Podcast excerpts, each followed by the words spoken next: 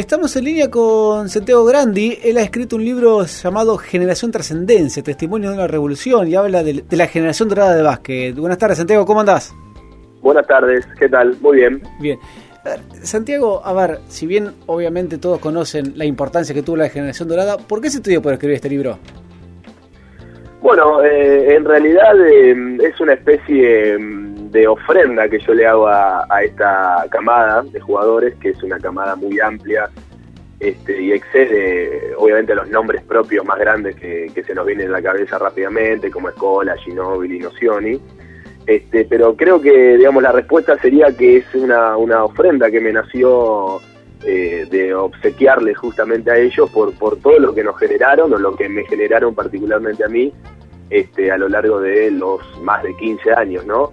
Este, desde por lo menos tomando el inicio en, en en 2001. Entonces, este, se me dio por hacerlo, primero porque escribir es algo que me encanta, es algo que hago a menudo, eh, y segundo, como te digo, porque es tal lo que no, me generaron y sé que el, mi sentimiento es un sentimiento que ha tenido muchísima, muchísima gente en el país e incluso en el mundo, que bueno, me nació, me nació como una especie de regalo eh, y diríamos de agradecimiento por, lo, por todo lo lindo que me hicieron sentir a lo largo de tanto tiempo.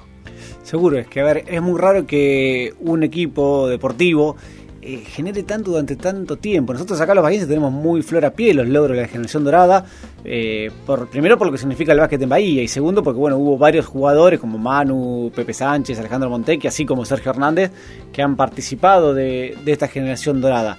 Pero eso es lo que vos decís, durante mucho tiempo han permanecido en un primer nivel y como ejemplo no solamente en la faz deportiva con sus logros, sino también un ejemplo para los jóvenes en todos los aspectos. Por supuesto, por supuesto. Bueno, fíjate que no es azaroso que, el título del nombre, del perdón, el título del libro sea Generación Trascendencia, este, justamente porque hablo de lo que a mí me, más me llena del grupo, sin desconocer que por supuesto son un, un, seleccionado de una disciplina deportiva, pero lo que más me ha llenado de, del grupo eh, es ese legado de conducta, como bien contó Pepe Sánchez hace poco en una nota, este, a mí siempre fue lo que más eh, me estimuló, diríamos así, de este grupo. Este, si bien yo hace unos 10 años o 12 años no tenía, diríamos, las herramientas eh, intelectuales como para decodificar qué era lo que me, me llenaba tanto de alegría cuando veía los partidos, cuando leía sus notas, o cuando los escuchaba hablar. Con el paso del tiempo me, fui dando cuenta que, este, como insisto, le pasa a mucha gente en el país y en el mundo, lo que, lo que más me, llenaba de este grupo es ese legado de conducta, que mm, por supuesto le da muchos derechos a ese grupo, eh, pero lo deja ante una, mm, digamos, situación de, responsabilidad de cara al futuro a las camadas que vienen bastante importante. Digamos, la vara está muy alta, pero no solamente o no principalmente, diría yo, a partir de logros deportivos, es mi mirada, ¿no? Sino a partir de, lo alto que deja la vara en lo que a conducta se refiere. Este, así que el título del, libro, eh, Generación Trascendencia, este, va por ese lado, va por el carril de lo que decías hace un, hace un minuto. Este, esto de que excedieron enormemente el universo del, básquet en particular y del deporte eh, en general, ¿no? Seguro, seguro. De hecho, han hecho un grupo muy compacto. De hecho, hace pocos días salieron fotos de, varios integrantes de la Generación Dorada, Chapo y Manu, eh, Delfino, Berto, de vacaciones juntos con sus familias. Claro, claro. Eh, vi, la foto y, y demás. En realidad ellos son un grupo de amigos, ¿no? Este, pero digamos sin desconocer lo, excepcional y a su vez lo, común que son sus vidas y, sus conductas. Yo creo que en esa, en esa cosa, en primera instancia medio contradictoria, ¿no? Entre saber que son personas normales y que un Manu Ginóbili, bueno, ustedes son de Bahía, este, y yo tengo familiares allí, eh, no directamente, pero tengo familiares y, y, sé que Manu cuando va para allá, que sé yo, pasea a los perros por la calle y lleva una vida este, normal de, cualquier vecino, a su vez son seres humanos absolutamente excepcionales. Y un poco en esa contradicción, este, creo que se, encierra un poco lo que nos atrapa tanto de ellos, este, esa, esa cosa de verlos como uno más de nosotros, o, escuchar a Nocioni y, conocer que cuando vuelve a Galvez, que es acá en la provincia de Santa Fe, este, el tipo es uno más y que vive en una casa muy tranquila y que toda la vida de ellos gira en torno a, actividades que parecen ser las mismas de hace 20 años atrás, sin embargo, eh, a su vez son estos seres excepcionales que son reconocidos en todo el mundo, este, con, insisto, grandes excepcionalidades, como el caso del Chapu, que le arman una, una, una despedida en un club tan grande como Real Madrid, con el presidente del club eh, pidiéndole por favor que no se retire. Este, digamos, yo creo que en esa, en esa contradicción entre lo excepcional que son como grupo y lo, y lo comunes y normales que lo vemos, los vemos como uno más de nosotros, este, se encierra también, volviendo sobre otro punto de, la, de las preguntas o de, la, o de las explicaciones, qué es lo que nos está tratando de ellos. Sí, y a, veces pasa también, sí, que este grupo ha logrado tanto, sí, que logros de, a ver, por ejemplo, por cierto algo, lo que dijiste, Chapu, Manu, han logrado tanto en su carrera, ídolos en, en el máximo nivel, que por ahí logros de otros jugadores que hace 20 años era imposible, como jugar en la NBA, pasaron más desapercibidos. Claro, sí, caso, claro. Eh, no sé, a ver, Herman, Delfino, que han tenido carreras muy, muy buenas, eh, por ahí, eh, digamos, han pasado más desapercibido y que hace 20 años hubiera sido la estrella del básquet. Por supuesto, por supuesto. Bueno, eso tiene que ver también con otra cuestión, creo yo, que, digamos, si bien el libro trabaja la idea de que no se llegó a esto por casualidad, de que hubo un trabajo previo, bueno, ahí por supuesto se empieza citando a León Las y, y, toda la, todo el trabajo que tuvo que ver con la creación de la Liga Nacional, etcétera. A su vez, y volviendo sobre esta idea de lo contradictorio, este, hay un, un dato, diríamos, también un, guiño del destino en esta cuestión de que en cinco años, siete, ocho años, es decir, eh, en una generación que podía este, englobarse en un mismo equipo, nacieron jugadores de, tanta categoría individual, digamos, porque... Y en distintos puestos. claro, y en distintos puestos, digamos, que aparezca un Oberto en el 75, que después aparezca un Mano en el 77, un Noción en el 79, Escola en el 80, Delfino en el 82, cada uno en una posición específica. Bueno, no me quiero olvidar de Pepe, bueno, una enorme cantidad de jugadores justamente. Este, marca también que hubo una especie de, guiño del destino que se sumó a ese enorme trabajo, por supuesto, que de base permitió que, que, esto sucediera en parte. Eh, eh, eso es verdad y, a ver, creo que va a ser muy difícil que se vuelva a dar, digamos, esa coincidencia de talentos en tan poco tiempo. Ahora, vos hace un rato dijiste que eh, la vara estaba muy alta para la, gente, los nuevos jugadores que se van integrando al seleccionado nacional o, que están en el primer nivel. Eh, ¿Vos considerás que desaprovechamos un poco la oportunidad de contagiar el básquet en nuestro país? O sea, a ver, de potenciar más el básquet gracias al logro de la generación dorada. Quizás hablo más que nada por eh, la, anterior conducción de la cabo. A ver, me da la sensación como que teníamos el momento histórico para que el básquet pegue un salto de calidad. Y yo veo que nos está costando otra vez de vuelta, sin pretender los logros de esta generación, obviamente, porque, mm, vuelvo a repetir, es lo que vos dijiste, es una generación única y posiblemente irrepetible. Pero en otras circunstancias, y otras condiciones, eh, yo veo que, estamos muy lejos de esa generación. Bueno, mira, eh, yo particularmente me, puedo tomar de una entrevista que escuché hace poco a, Rubén Mañano. Este, Mañano decía en particular que él ve que como estructura Argentina está muy bien. Este, y, y bueno, si un tipo como Mañano lo dice, este, yo me quedo un poco con esa idea porque aparte pecaría un poco de soberbia de mi parte, eh, digamos, creer que no es así cuando un tipo, insisto, de la, de la categoría y de la, y de la calaña de mañana dice algo así, yo en ese momento presté un poco de atención. Este, evidentemente habría que establecer una diferencia entre lo que fue el desmanejo de la, de la anterior eh, cúpula de la, de la Confederación. Eh, evidentemente ahí, desde un punto de vista estructural, se atentó contra una posibilidad de de desarrollo, llamémosle así, pero a su vez, a su vez yo insisto, yo veo la, la, cosa bastante bien en lo que a estructura se refiere, además de valerme de, las palabras de Mañano, este, por una cuestión de cuando uno sale a, a, compararse a compararse con el resto de las de las federaciones de, de América, eh, con la excepción por supuesto de Estados Unidos.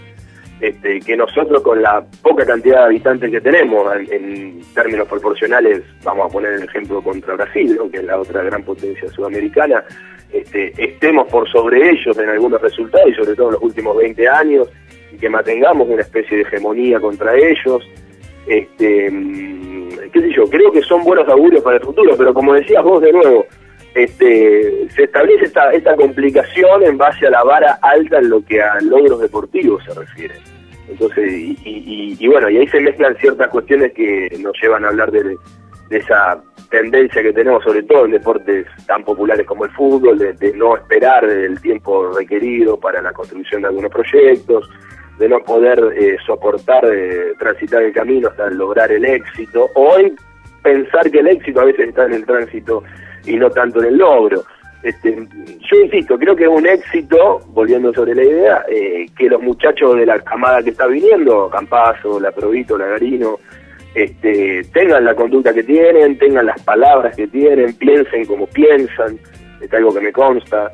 Este, creo que ahí hay una gran victoria, enorme victoria, que habla ya de un, de un, legado de esta generación eh, en términos mucho más importantes que, el básquet, digamos, son seres humanos que se están preparando y, están saliendo a vivir la vida con una estructura muy fuerte, eh, insisto, como resultado del legado de una generación que anteriormente hizo las cosas muy bien, no solo desde lo deportivo.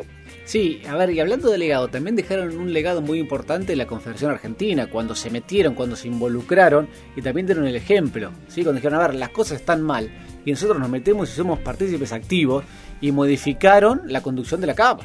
Ah, por supuesto, no, no, no, ni hablar. Bueno, yo en el libro dedico un pequeño fragmento de un capítulo a, diríamos, el, justamente el capítulo de la de la intervención en la Confederación y, la postura que ellos tomaron. Este, por supuesto, estoy totalmente de acuerdo con lo que decís, digamos, e, e, esa imagen de lo que era, lo que quedaba, en el mejor sentido, de la generación digamos, los cinco referentes sentados en esa mesa con Escola y Ginóbili en la cabeza este, y con un capitán como Escola diciendo o solucionamos esto o yo no voy al Mundial en España, este, para mí es, es, ¿cómo decirlo? Además que es una de las grandes herencias y un gran legado que deja, también es una obligación que se le ha presentado a toda delegación del deporte argentino, eh, que me consta de nuevo que un gran número, si no todas las selecciones nacionales toman a la selección de básquet como el ejemplo a seguir, como la referencia obligada. Sin duda, sin duda. Grandes, este, grandes técnicos de fútbol. Por conductas como, como esta, creo que también los dejan en una situación de obligación muy importante. Eh, bueno, ya han pasado algunas situaciones, particularmente con el fútbol, que dejan evidenciado que eh, esperar conductas similares este, es muy difícil, más bien ya una quimera en este contexto. Este, pero bueno, allí estuvieron ellos nuevamente para marcar una, una diferencia, como bien vos decís, y yo creo que ese legado eh, es de lo más importante, sin duda, sobre todo cuando pase el tiempo, ¿no? Y, y nos pongamos a ver hacia atrás. Sí. Este, Ahí con lo, con lo que vos decís también y con respecto al fútbol, eh, hace poco San Paoli de hecho se reunió con, con Sergio Hernández eh, para compartir experiencias, cosa que, que, también es muy importante y un poco lo que vos decís, a ver cuál fue la experiencia del básquet con superestrellas también, ¿sí? Conformando un equipo sólido que logró lo que logró. Y por otro lado, vos sabés que cuando hablábamos de legado y hablamos de, la generación dorada, se me vino a la cabeza, y para aquellos que no lo conocen puede ser un poquitito de historia nada más, pero muy poquito, ¿sí? Eh, Argentina salió campeón en 1950. Claro. Y en el, creo que si mal recuerdo, en el 55, ¿sí? con la revolución libertadora y cómo se mete a veces la política en el deporte, eh, todos esos jugadores dejaron de jugar de por vida al básquet por una cuestión política porque decían que no eran amateurs. Y la verdad es que una generación, la generación posterior, se perdió de, seguir disfrutando y de alguna forma de seguir contagiando el básquet y de seguir viendo el ejemplo de esa generación a campeona del mundo. Bueno, eh, sí, es una alegría que lo cites al caso porque por supuesto que también está en el libro. Este, hay muchas teorías al respecto. Bueno, Leonard Newell eh, particularmente eh, caracterizaba esta situación que vos nombrás como un genocidio deportivo. Este, y yo por supuesto estoy de acuerdo con esa idea, este, digamos, ahí se atrasó probablemente medio siglo el desarrollo del básquet en Argentina. Este, fíjate que se tardó 50 años en, volver a, lograr armar una generación este, de excelencia. Eh, la, del 50 es en rigor la primera generación dorada de la historia del básquet, eh, por el dato obviamente objetivo de que logran el primer puesto en un mundial que es el primer mundial de la historia y que para colmo se hizo en Argentina y que para colmo se le ganó una final a Estados Unidos. Este, así que por supuesto que, tiene mucho que ver esa, esa, influencia, en este caso ya nefasta, de, la política, este, porque bueno, es como pensar que, qué sé yo, en el año 2002, antes de, del suceso de Atenas, eh, e incluso si se quiere antes del, del suceso en Indianápolis, una decisión política hubiese dicho que todo ese plantel más los siguientes 12 mejores jugadores, más los siguientes mejores 12 jugadores de la Argentina no iban a poder jugar al básquet nunca más. Este, o, pensar que Messi, que Agüero, que Higuaín y bueno, el largo, la larga lista de etcétera no iban a poder jugar nunca más al fútbol a partir del año, qué sé yo, 2012. Este, es solamente tratar de imaginar cuál sería el resultado para el desarrollo de, de esa disciplina deportiva este, con la prohibición de los mejores, en el caso del básquet, 36 jugadores del país. Este, eso es una de las grandes manchas, por supuesto, de la historia de un país que, desde luego, está llena de manchas, ¿no? Sin duda.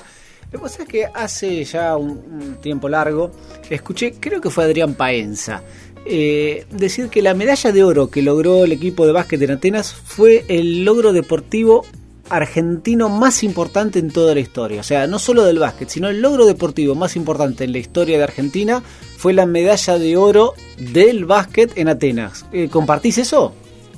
Eh, por supuesto, por supuesto. Eh, a ver, haciendo la, aclaración de que somos un país repleto de logros deportivos y, logros deportivos que nos dejan en un lugar excepcional a nivel mundial.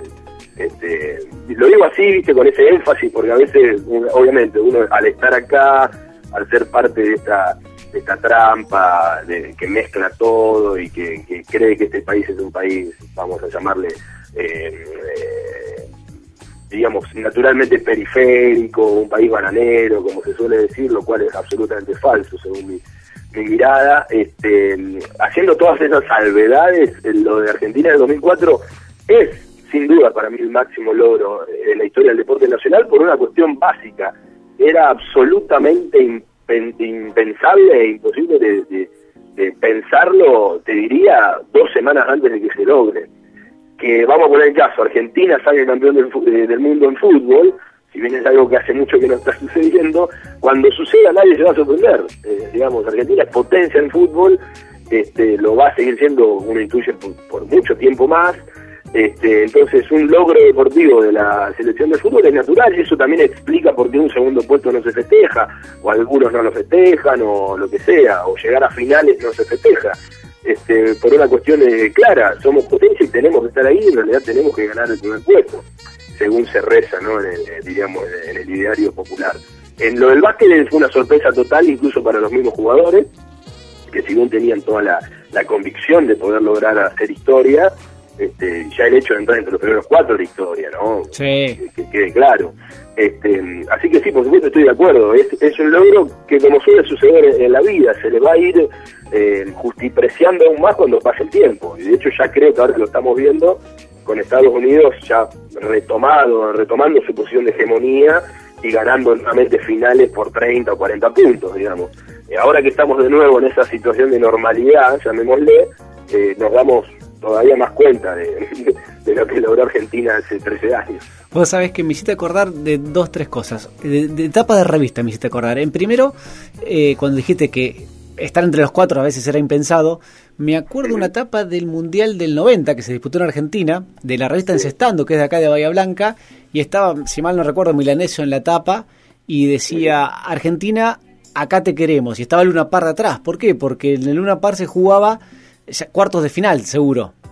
Entonces, estar entre los ocho ya era el, logro de Argentina.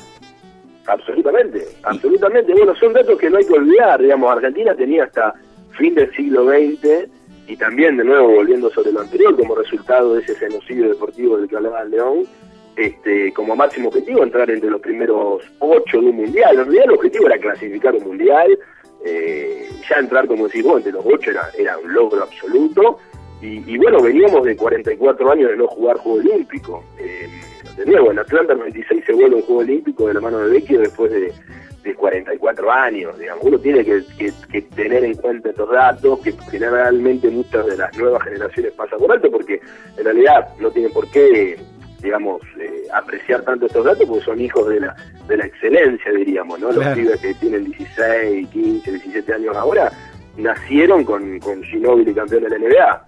Pero previamente, y no mucho tiempo atrás, ¿no? Se venía de, de 44 años sin Juego Olímpico y, con ese dato excepcional que fue el, Mundial de Grecia 98, con, con entrar entre los primeros ocho, que, que ya era celebrado como, como hoy se celebraría, no vamos a decir un campeonato, pero sí entrar entre los primeros cuatro. Pues, y la otra etapa que te decía era eh, antes de las Olimpiadas, eh, había una foto, eh, una tapa del Olé, creo que era la tapa, pero en el Olé que estaba la foto de Manu y decía Dream Team. a, veces el Olé se pasa con las tapas, ¿sí? pero viendo en retrospectiva, realmente era un Dream Team. Era, a ver, era un relojito ese equipo. Y hoy nos acordamos y todavía en, las redes sociales se ve la palomita contra Serbia en el primer partido, se ve obviamente la semifinal contra Estados Unidos, jugamos contra Italia tremendamente sólido en la final. Eh, era un, un Dream Team realmente. Lo eran, lo eran. Yo, eh, por supuesto que sí. Me, acuerdo cuando cuando estabas diciendo esto, me acordaba también de, de ese equipo jugando en Indianápolis, ¿no? Particularmente tuvimos la mala suerte, entre otras cosas, además del, fallo arbitral de la final, este, de jugar los peores cinco minutos de todo el torneo, los últimos cinco minutos del tiempo regular de la final, en ese caso con Yugoslavia.